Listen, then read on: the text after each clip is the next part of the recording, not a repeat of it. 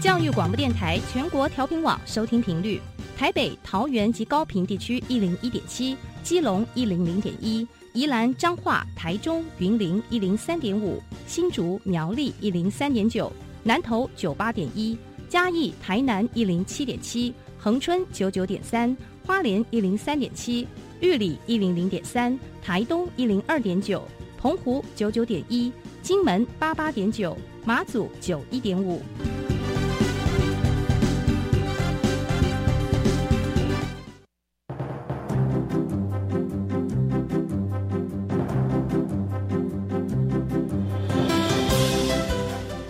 教育要怎么做才能使孩子面对未来的社会呢？当我们期待孩子改变的同时，也期待教师的教学方法跟着改变，家长的观念也一起改变，一起携手协力同行。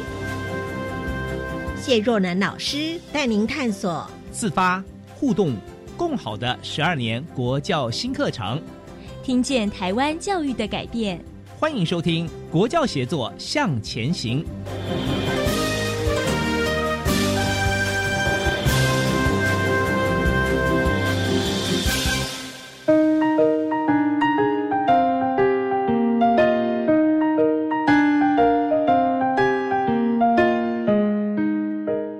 朋友在周三的晚上一起来收听《国教写作向前行》，我是若楠。我们对于学校教育现场的课纲新风貌，一直制作专题来跟听众朋友一起分享，看看我们教育现场的老师同学们在一零八新课纲之后啊，展现的各种课程里面，同学跟老师啊，他们有些什么样的特别的经验，特别在节目中跟大家来说一说。今天呢，我们远从澎湖邀请两位来宾到我们台北的录音室来跟听众朋友分享学校新课纲的。新风貌，第一位是澎湖县湖西乡龙门国小的郑文健校长，校长您好，主持人好，各位听众大家好。同样的呢，也是龙门国小的教导主任辛博伟主任，主任你好。呃，主持人好，各位听众朋友大家好。啊，真的很感谢两位远从澎湖来耶。湖西乡的龙门国小，可能听众朋友不是那么熟悉，也没有那么多机会可以去啊。是不是请校长先跟大家，我们从这个视觉的想象一下，哎，我们来形塑一下我们对龙门国小的认识。好的，谢谢主持人。那本校龙门国小是位在澎湖县的湖西乡，距离大家如果到澎湖澎湖机场。距离我们学校大概只有五分钟左右的车程，这么近？对，就在澎湖本岛的东边。嗯，对。那我们啊，创校到目前，学校已经有六十五年的校史。嗯，那目前全校的小朋友的人数是六年六个年级六班，然后六十二个小朋友。哇，六六六哎！对，那可能呃，各位听众朋友可以想象一下，啊，澎湖县总共有。三十七所国小全县，那我们的学生人数在这个学年度是排全县的第十一位。嗯，所以因为澎湖大部分都是小校，比较迷你的学校，我们在澎湖算是一个中型的学校。是，那呃，学校发展到现在呢，在历任校长跟教学团队的努力之下，那学校有呃蛮多课程。跟环境方面的特色，那特别是呃，最近配合着从一零七学年开始，我们配合新课纲要实施，在课程方面有做了一些规划跟努力。那也很开心，这次有这个机会能够到教育广播电台这边来，待会来跟各位听众朋友分享一下我们学校师生的努力。是那在。啊，学校的课程跟环境的特色。那因为我到学校服务，今年是迈入第三个学年度。是是。那我们教导主任新主任在学校服务比我更久，他已经在学校九年了。哇。那就让他先简要的来跟大家介绍一下我们学校的特色。球就抛到主任这了。是。土生土长的主任啊，两位都是澎湖人，对不对？对，我们都是。哇，很难得回乡服务啊，所以为听众朋友来介绍一下。嗯，我刚好就在我们龙门国小隔壁隔壁村，所以离其实如果老家来到龙门国小，大概两三分钟就走路就到了吗？听到钟响再跳起来都来得及。走路就到了，可能就要小跑步了。那你说两三分钟是走路还是车车啊？对，骑摩托车大概两三分钟就到了。嗯，那刚才校长有说有关课程，因为我来这里比较稍微。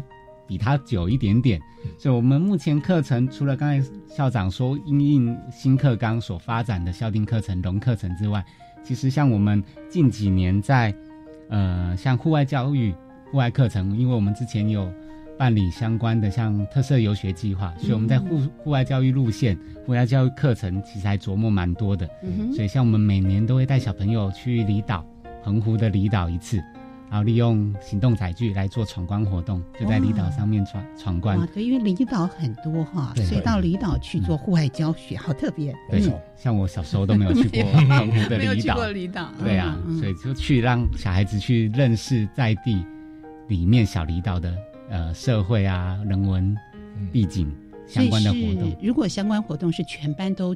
离开。全校。哦，是全校一起进行啊。每年在下个学期就这个时候啊，通常都是配合着五一劳动节。是。我们是全校的亲师生一起哇，然后包船到澎湖的离岛，这一天当天来回，当天对。一天的行程，好盛大的活动，一起过去。哎，好奇哎，你们会不会晕船呐？同学们会不会？嗯，还好，澎湖的孩子可能搭船的机会多，所以其实还好，近一点还好。最远的，我们到澎湖最南方的七美岛，是那时候就可能会比较晕一点点。对我这样说，因为我去第一次去七美岛就晕到不行，所以全校的户外教学，想想看这多么盛大的一件事情啊！所以这也是近年来才有的，对不对？大概已经七年了，也七年了。所以它其实一零八课纲之前，这种户外教学就行之有年了，对不对？对，嗯，好。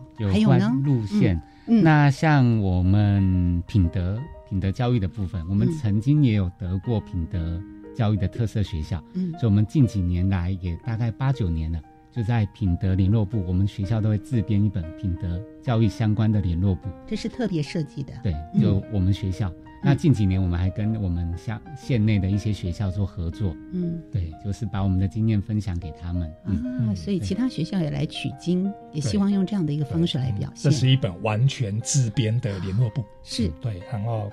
后来就觉得说，哎，这项成果蛮不错的，那就跟邻近的学校一起结盟，嗯，然后一起共用、共资源共享。对呀，很好奇啊，呃，编这样的一个用意，还有它内容的特色，为什么连邻近的学校都想要一起来采用？一定有些不一样的内容吧？主要内容我们会用品德故事为主，让小朋友阅读完之后去醒思，然后去想一下他跟生活之间的观点。嗯，所以主轴在这里。那近几年会加我们学校想要发展的课程进去，包含前几年的像食育教育，我们也在里面，包含逻辑思考，包含我们的，因为最近我们学校成立了湖西乡的双语学员，所以我们近年来的课室英语，哎，这两年课室英语我们也纳进去，所以我们每个早上升旗的时候，每个礼拜升旗的时候，就学生找两位学生出来。模拟老师跟学生去做课室的对话，模拟好有趣。两位同学模拟老师跟同学师生的对话，对对对，哦，好想听啊！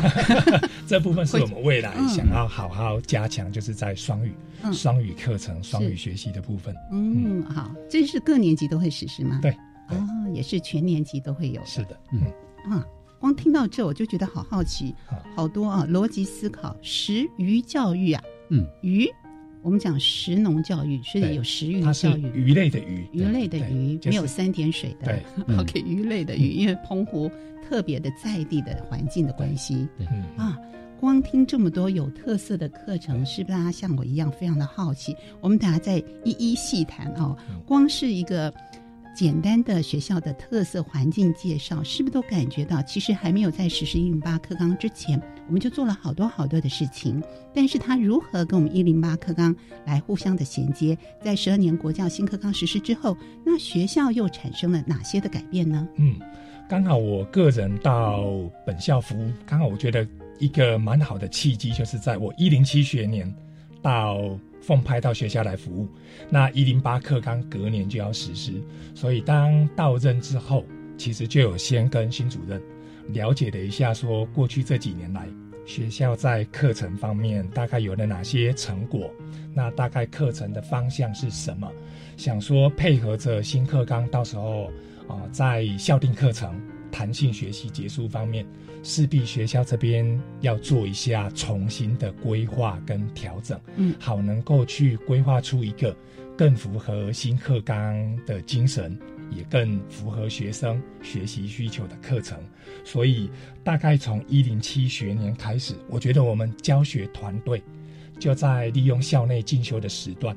大家就有了一个共识，我觉得老师的心态有先准备好了，嗯那所以其实也正是因为这个契机，我们在那一年有加入了前导学校计划啊，就一面参加前导学校计划，一面透过校内的讨论，然后大家一起来思考说，那学校的课程主要就是课程面嘛。呃，一间学校的变化大概就是软体方面跟硬体方面。那软体方面课程更是最重要的一个环节，所以我们在思考说，那课程应该怎么调整。所以啊，这是这个部分，我想是学校教学团队首先的一大改变，是大家在心态上面做调整了，嗯，准备把课程重新再造。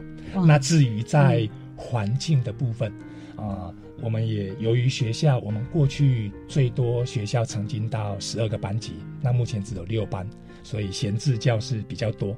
那啊，我们两位主任都非常的用心，也跟着教学团队一起思考，申请相关的计划。我们有很多啊很特别的主题教室、专科教室、生命教育中心呐。那我们前瞻计划建制的智慧教室。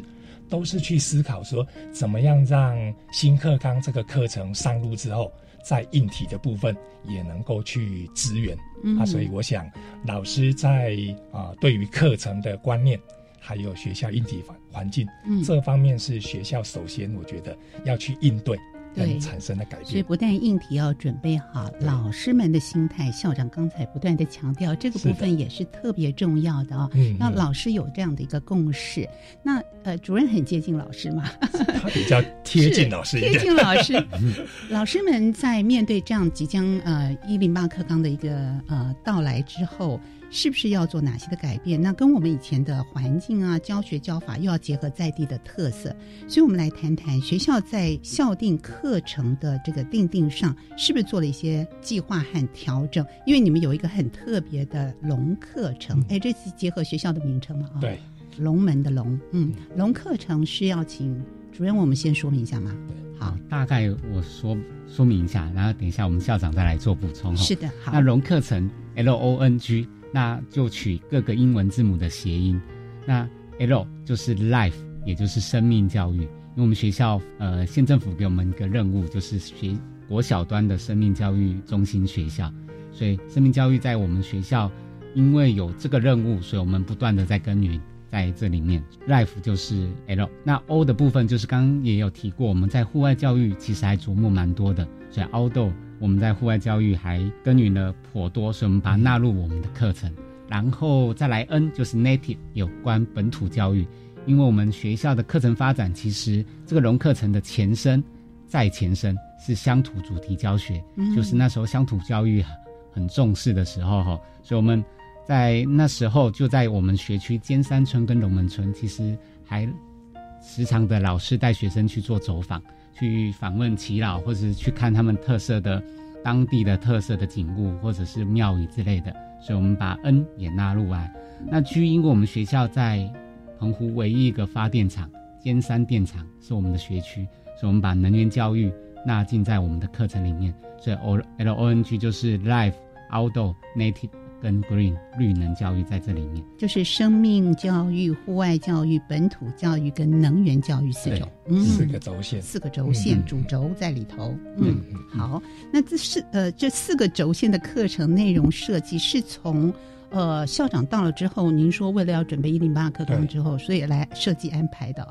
那所以应该发展了一段时间。那课程产生的时候，怎么样来跟老师达成一个共识啊？我们要怎么样纳入过往我们这么丰硕的成果，然后要结合我们素养导向的教学？对，诚如刚刚主持人说的，然后一到校之后，跟呃主任还有校内的伙伴了解过后，发现到龙门国小真的几年来非常的用心。那不管是生命教育的、本土教育的。啊，户外教育有非常多的成果。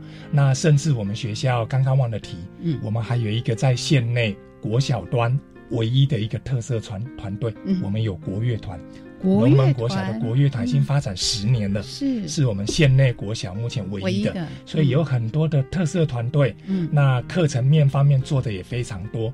所以当时我自己就在思考说，哦，那这样子课程未来的走向。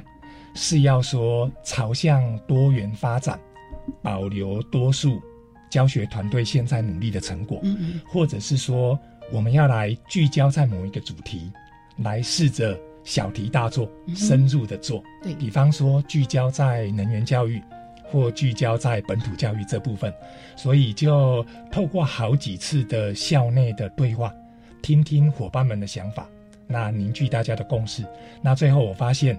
多数伙伴会比较期待说，这么丰硕的成果，好像如果只保留某一项，舍弃其他的部分，就有点可惜。嗯，所以我们最后就做了一下梳理，就把它汇整，然后去规划出四个轴线：生命、户外、本土、能源。嗯，然后刚好非常巧的就是这些课程的英文单字的字首，哎，刚好一凑。就是 L O N G，又跟学校的校名又跟我们的校名又有结合，所以这个点子后来大家讨论出来就觉得嗯蛮不错的。是，所以从就在一零七学年，我们就将课程这样整体做了一个重新的规划。嗯，那老师们就开始在课程的部分，有些过去做过的就保留，那课程内容重新调整成我们现在素养导向要求的课程内容。那如果过去没有的。就有老师再去重新的发想，设计适合孩子学习的课程内容，是，所以是从一零七开始规划出来。那从一零八上个学年度新课纲实施之后，嗯，我们的课程也就全面的上路了。对，全面的上路，那如何的进行和操作呢？是不是有固定的一个时间，或者是说，哎，怎么样的进行？在不同的年纪，我们进行的方式，我们就可以进入到实际的例子，让听众朋友更加的清楚了解，好吗？主任是不是跟大家说明一下？目前来说是在一周当中是周三来进行吗？对我们这个一百零九学年度是周三嗯的三四节，就有两节课的时间来进行。那其实一零八的时候，我们只有安排一节课的时间。嗯，那上了一节课之后，上了一年之后，各个老师反映一节课不够大家使用，所以我们在一零九的时候调整成两节课，让老师更多时间来发挥，让学生更多的时间来操作跟讨论。嗯，对。呃，以呼应我们自动好的 的素养是嗯自发互动共好的一个素养导向。那实际的呃作为上怎么做？我们可不可以举哪个年级啊，或他们如何实施的？是不是举个例子跟大家分享一下呢？嗯，哪个年级？一到六年级。比如说我现在正在上的是五年级，对，五年级。OK，嗯，那五年级的前八周就是上我的能源课程。嗯哼，那后八周我们学学年度大概分成前八后八。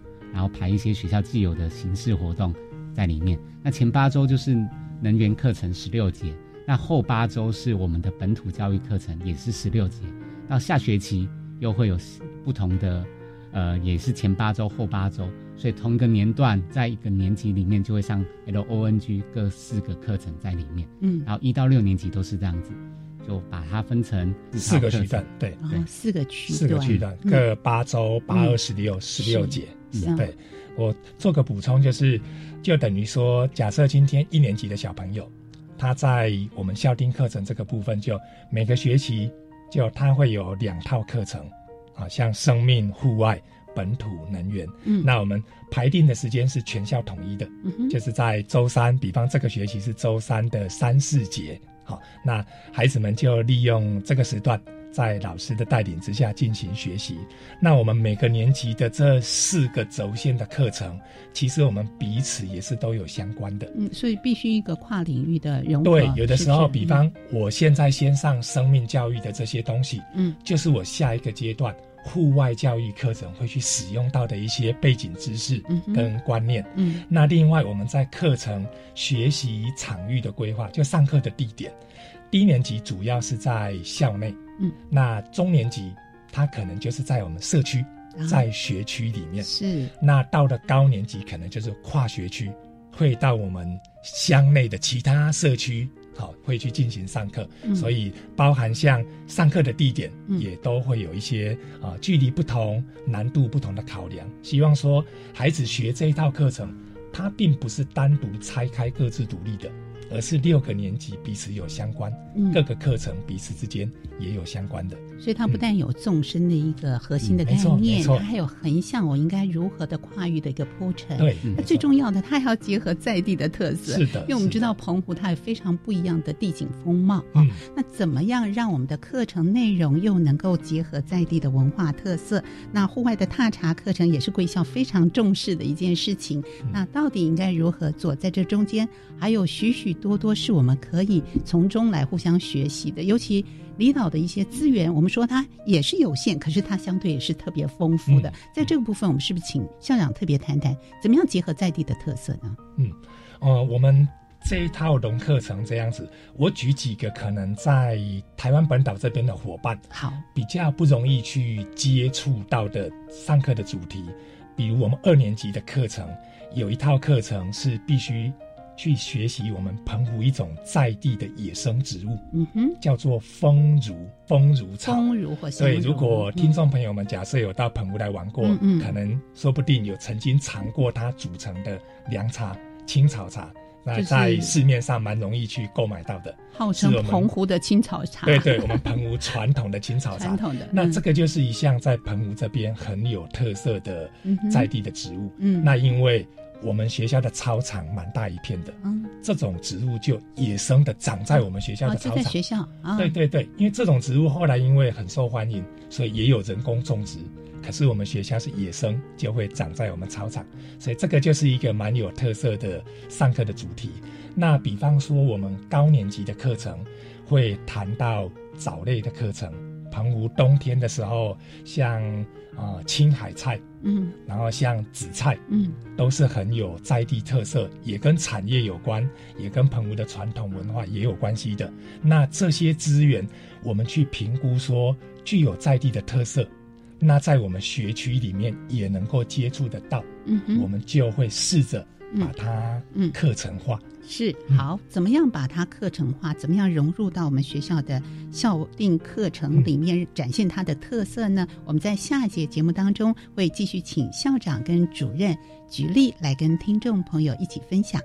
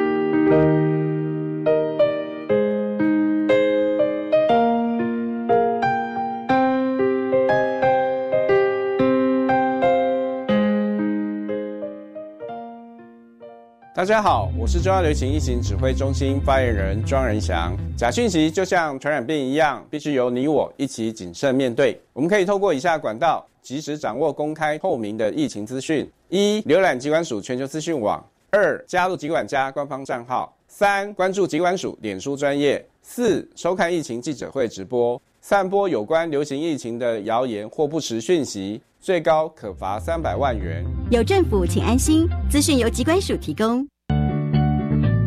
琳琅满目的音乐会，到底该带孩子去听哪一场呢？四月八号中午十二点，音乐妙丽课节目，小猪姐姐将与台北爱乐少年管弦乐团的指挥刘伯宏老师，在教育电台生动全世界粉丝团进行直播哦，告诉爸妈该如何让孩子听进音乐，跟音乐成为好朋友。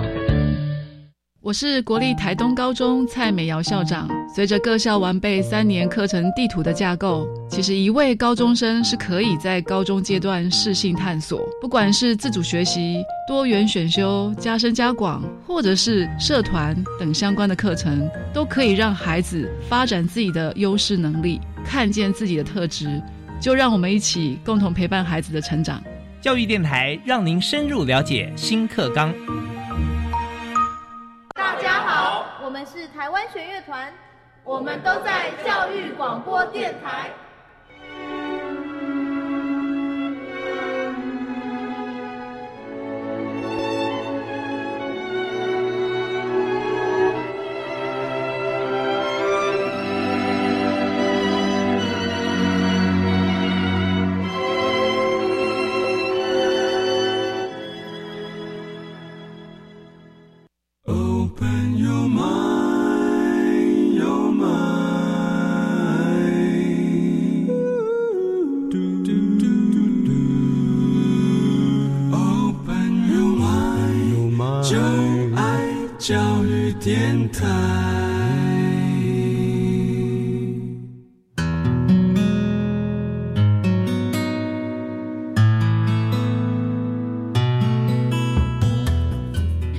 众朋友回到国教写作向前行，我是若楠。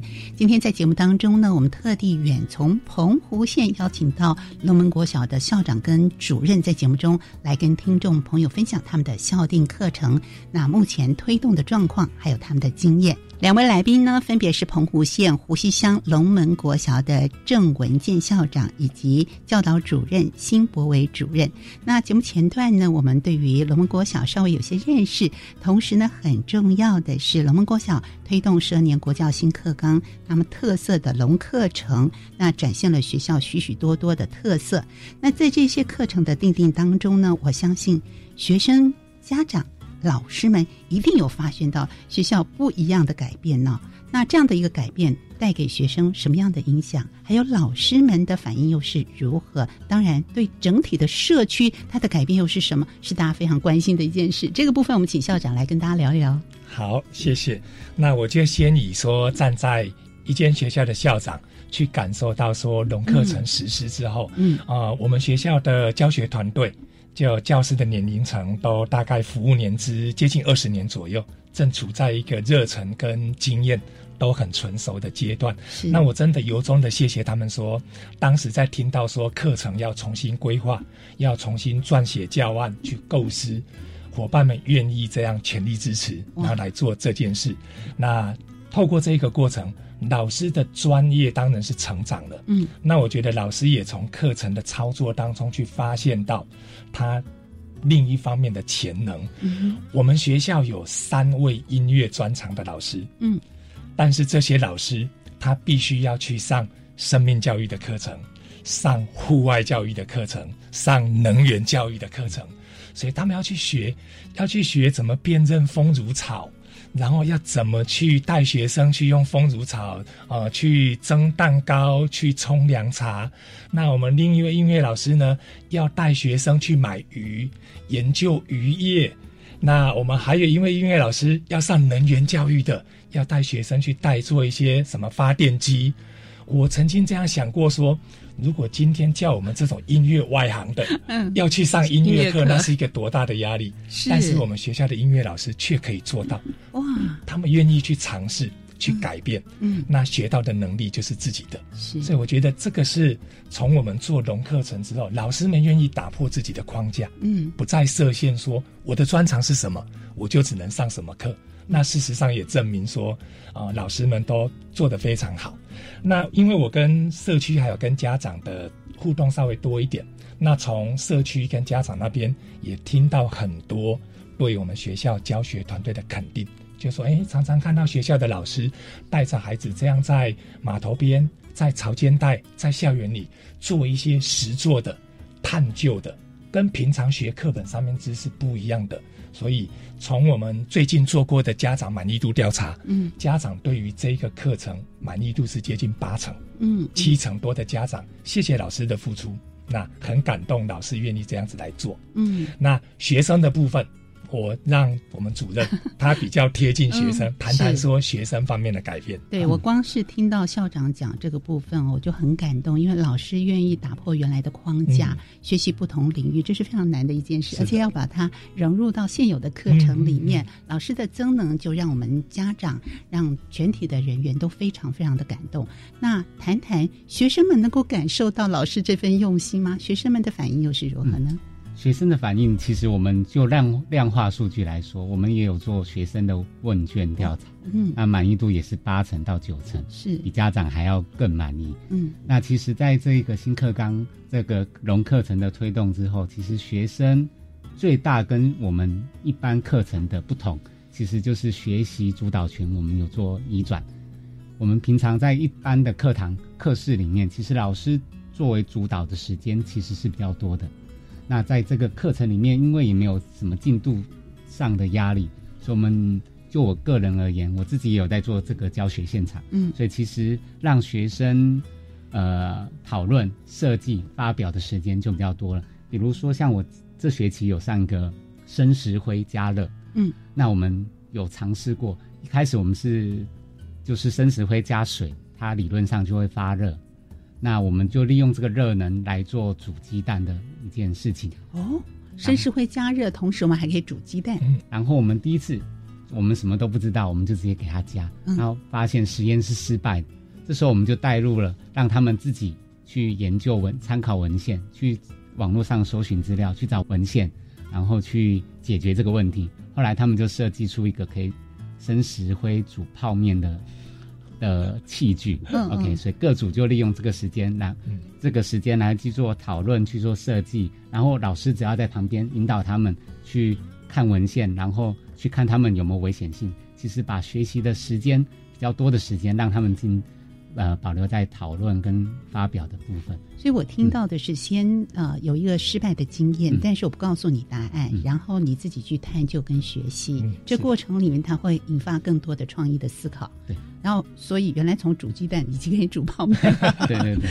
所以学生的想象是无比大的空间。老师们在这个时候的角色要做一些转换，不是讲述式的课堂教育，所以做一些引导和改变。您刚刚说的这个学习的主导权已经开始做迁移了吗？对，嗯嗯。就倾斜，然后重心嗯着重在我们的学生的身上。是，当一开始这样做的时候，老师跟同学们是能够习惯，还是这个转换的过程是顺利的呢？呃，就目前而言哈，其实我个人觉得还蛮顺利的。嗯嗯，当然就是老师要要花更多时间，然后有耐心的。让学生去做讨论，嗯，然后又不能让他们天马行空的去做讨论，对，发散之后还要收敛回来一下。嗯嗯，我我只要有时间的话，在这个课程进行的时候，都会去协助或者去观课，看一下老师的上课状况，这样推动第从一零七开始到目前第三年，是可以感受得到老师在课堂上是逐渐有降低。讲述的比例，嗯嗯，然后渐渐的将学习的时间跟主导权给学生，那也因为这样，我觉得更能够带起学生的学习成效，会在其他方面展现加成的效果。像新主任他们在上个学年度配合高年级，我们有一个珊瑚的主题，嗯，他们就继续延伸学习，把它转化为科展的题目，嗯，那那一件作品也得到我们全县第一名。现代表权在去年到对面的建中参加全国科展啊，带我们学校的孩子站上全国科展的舞台。我觉得这个都是跟课程有连带。都是有相关的。嗯嗯，讲到珊瑚，它当然就是澎湖的特色。可是怎么样想出新的一个想法或论据，或是让同学哎既有的哎这个百年的历史的东西，但是我们能够给他有些新的赋予和新的创意想法呢？可以谈一下这个活动吗？这是算科展的一环吗？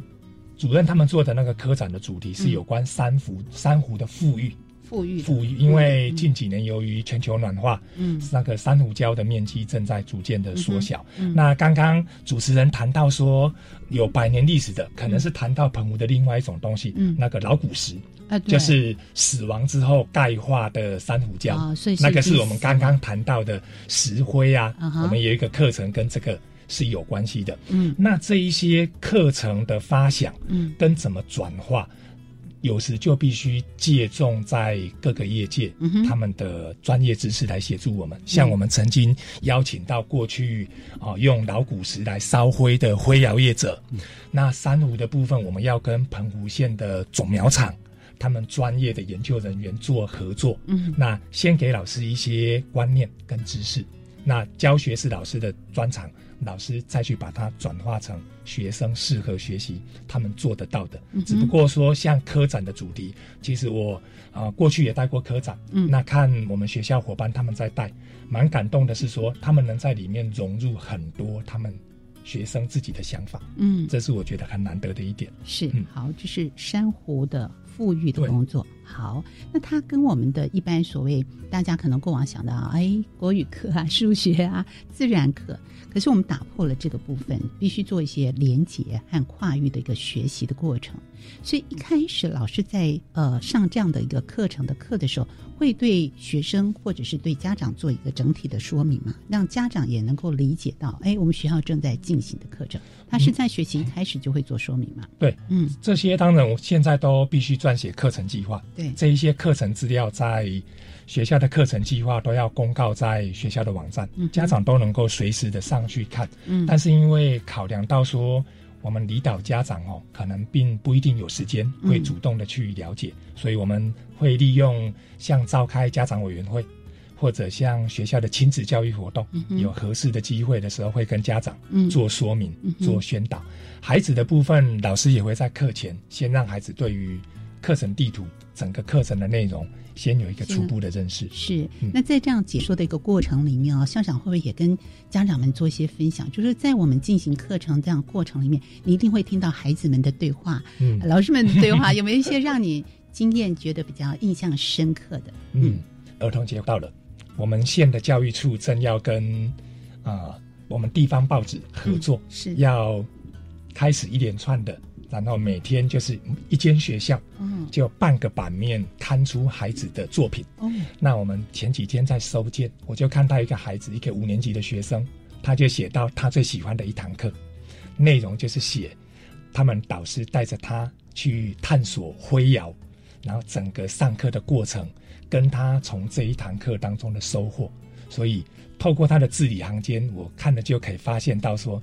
这个课程带给孩子的学习感受真的是很深刻的。嗯那另外在上个学年度，嗯，我们县的教育处长，我们苏启昌处长，嗯，也曾经到学校来关心我们的校定课程实施的情形，特别挑上课的那一天来。那我们当天课程内容非常的精彩。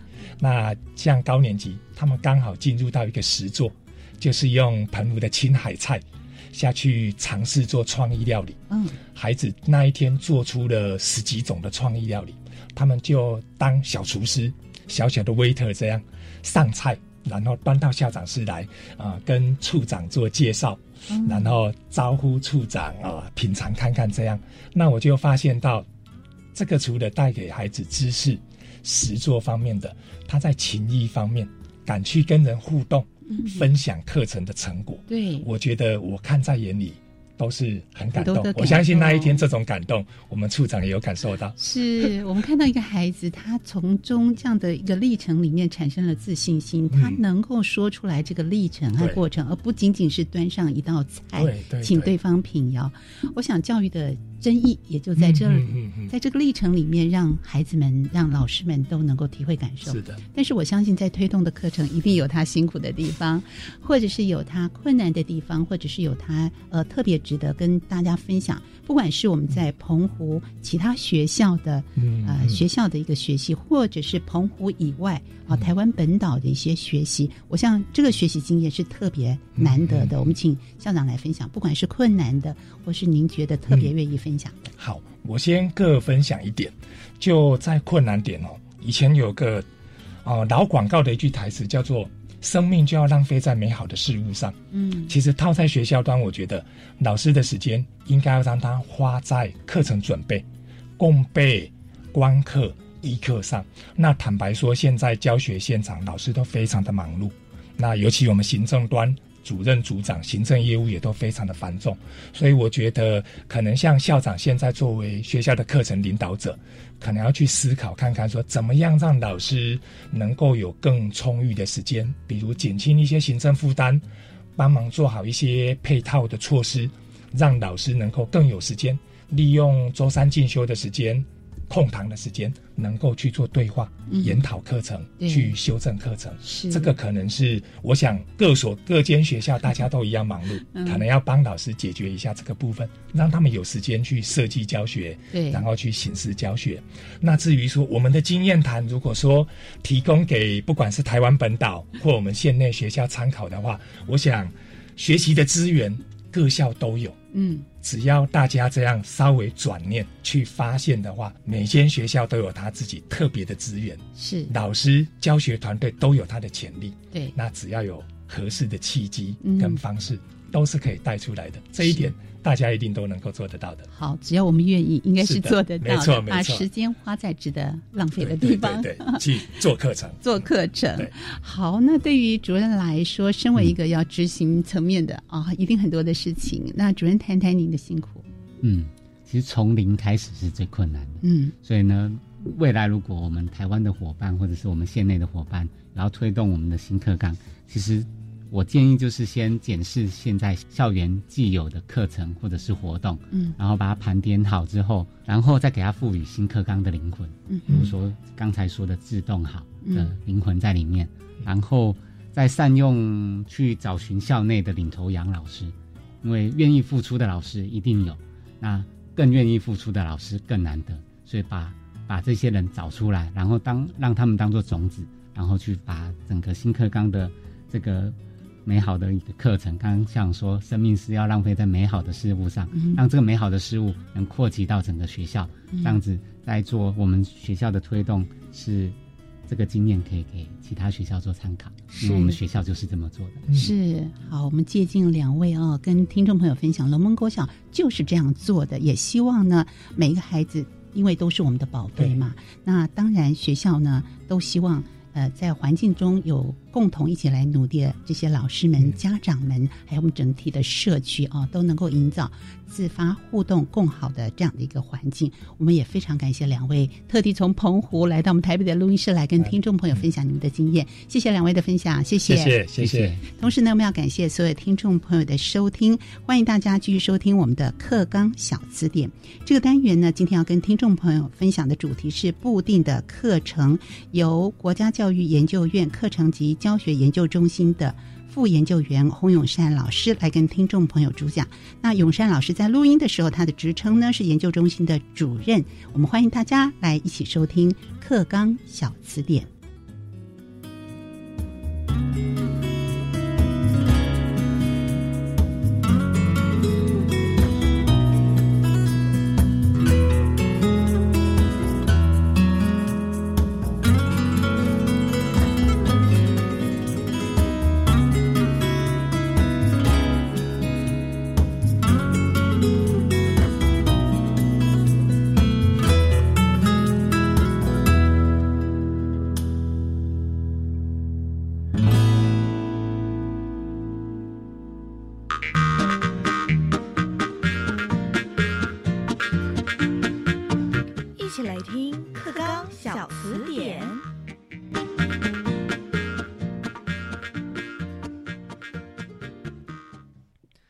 纲小词典，大家翻字典，大家晚安，我是范登伟，欢迎您准时在今天六点五十分收听我们的课纲小词典。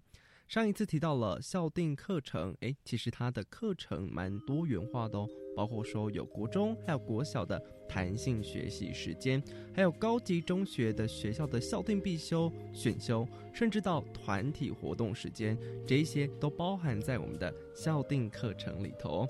那今天我们就要来谈谈。固定课程有分成哪一些方向？那跟校定课程又有哪一些方面的差异呢？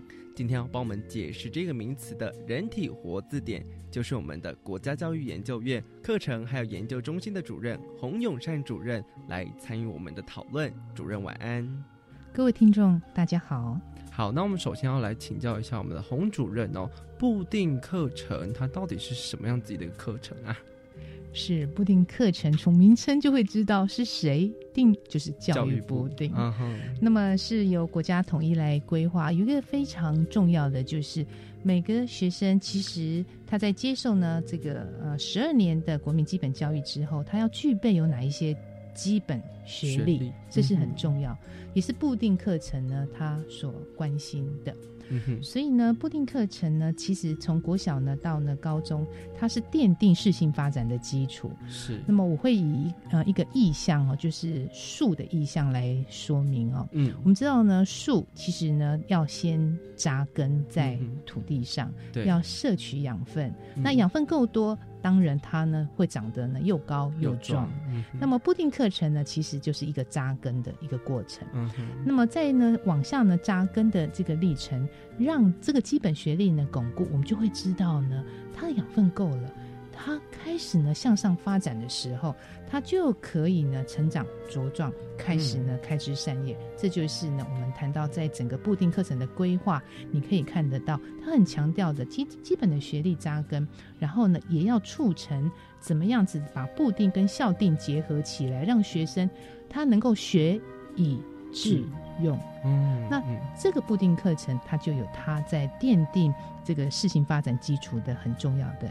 一个意义。嗯，那如果说那教育部在规划这些课程跟发展的方向，又是什么样子一个状态呢？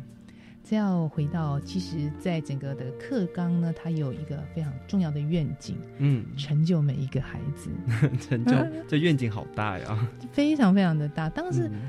怎么样子透过固定课程跟校定课程？那当我们今天在谈呢固定课程的时候，更重要的就是当每一个孩子他能够在他的学习乃至于他生涯发展，他能够呢有所呢，就是找到自己喜欢的，也有所有所呢成就。那这样的一个过程呢，他就呢必须要能够知道，在整个的自发互动共好的一个理念之下，很重要。三面九项的核心素养是在固定课程规划很重要、连贯、同整的一个主轴。是，所以大家各国都在学数学，各国都在学这个呃自然科学、社会。对。可是这个台湾，我们在学这些固定课程的领域，我们有一个方向，那个方向就是我们希望培养一个终身学习者。那一个终身学习，它就是具备有三面九项的核心素养，对，达到一个自发的境界。到未来，不管你毕业之后，希望你还是可以持续保持学习的热忱，是吧？是。那请教主任，是我们的固定课程在国中小跟高级中学应该有一些不一样的发展方向吧？那可不可以请帮我们从国中小开始来谈起呢？嗯，在中小学呢，这次我们有主要八个领域哦，哪八个领域？分别是呢，语文、数学、社会、自然科学、艺术、综合活动、科技，还有健康与体育。那这是呢八个领域。那有两个课程，嗯。那分别是在国小一二年级是生活课程，生活课程是，还有在呢高中有全民国防，全民国防是，所以就是这两个课程只会在特定这两个期间才出现的。哦，八大领域，我以前好喜欢上生活课哦，生活课就是很简单的，但是老师会教你一些生活方面的概念，培养你生活上面的知识。那如果在高级中学的部分，它的固定课程又分成哪一些呢？是。那么，无论是在国小、国中，还是呢高中，在固定的一般领域，我们讲的是一般领域，因为技术型高中它的固定课程，它还有呢专业科目跟它的实习科目哦。嗯，是。但是在呢一般的呢领域这里呢，其实高中也是八个。哦，也是八个领域，一模一样，所以是八个领域贯穿从呢国小到高中。高中，可是那语文方面是不是也有差别？因为之前看他那个语文方面的话，是在英文部分的话，国中小跟高中是不是也有不一样的发展方向呢？是这语文主要呢有分几个科目哈，分别有国语文，还有本土语文。那本土语文就有呃闽南语、客家语文，还有原住民族语文。对，那还有个新住民语文，还有呢英语文。那这些呢科目啊，当然呢啊，在高中还有一个加深加广的选修是第二外国语文哦。嗯，是。那这些呢都是属于呢语文领域。那么在呢国小的呢阶段，在一二年级呢，主要是在国语文跟本土语文，还有呢新著名语文。那他说，哎，这都要上吗？那事实上呢是呢在呢国语文呢是都要上，但是呢在本土语文、新著名语文，就是由学生呢任选呢一种语文，例如呃我是。是，我是客家人，那我就会选了客家语文来休息一周呢，有一节，那就是在这些语文当中，我选了一节呢来上哦。是，那么在呃英语文是从国小三年级开始开始学习，嗯哼。在这样的设计呢之下呢，从三年级开始学习，一直到呢国中，一直呢到高中，那有机会在布定呢的加深加广选修当中呢，增加了第二外国语文，让学生来休息。OK，好，所以我记得我以前小学的时候就是修闽南语的。主任，你知道吗？小学的时候闽南人闽南语也要考试耶，老师还会教你，因为闽南语它是用那个摩罗马拼音，然后告诉你那。拼音怎么发？但是有时候课堂上讲的，跟你实际应用上面来说，其实我觉得有一点点的落差了，因为他教的是课文的部分，可是。呃，实际应用的话，可能还是要跟阿公阿妈老一辈的讲，才会比较练凳，才会比较好一点。这是金家，所以现在也在推那个沉浸式的语文学习，对，沉浸式英语文，沉浸式的客家语或者闽南语，这个还有还有原住民族语文，沉浸式是蛮重要，就是你刚才所说的。对，我觉得布丁课的样子学习方式，沉浸式的才会让孩子比较能够融会贯通一种语言。那刚刚还有讲到的一个就是技术型的高中。可不可以再帮我们细分讲一下它的固定课程是什么呢？啊，技术型高中的固定课程呢，有两个非常重要要回应技术型他所选的呢群科哦。嗯，那么分别有呢专业科目跟呢实习科目。那么呃，它的学分数呢有四十五到六十学分。对技术型高中来讲，当然呢专业科目呢它就是属于。科跟群，它的一个很重要的一个专业学习，嗯，因为我们知道务实致用呢是技术型高中一个很重要的教育目标哦。对。但是呢，这次非常特别呢，就是在固定课程当中的呢实习的科目，它提出了技能领域。那技能领域它是属于呢跨科，就是在群内，那么在呢跨科共同的这些技能，它把它呢形成一门。技能领域的课程，让呢，例如呃机械群，不管你是铸造科、机械科、模具科等等，你都可以共同呢来学习的这个技能领域的课程。是。那对于技术型高中来讲，固定课程除了一般科目呢之外，它还是得要能够回应到我们具备的三面九项核心素养的这样子的通识。所以在一般的科目的学习。还是呢要兼顾。那么除了一般科目呢，还有包含到就是刚刚我所说的专业科目跟实习科目。是好，那我们今天听到了固定课程啊，它其实我们主任用树的比喻，是用三面九项来把孩子用扎根的方式先打好基础之后，然后再慢慢的成长茁壮，最后到了适性多元发展的部分，让孩子多元的去探索，无论是技术型啊，还是普通高中型等等的这些固定课程，都希望孩子能够拥有。跨领域学习，而且成为终身学习者这样子的一个能力。谢谢主任今天给我们非常丰富的资讯，谢谢，谢谢大家，也希望大家继续收听我们的课纲小词典。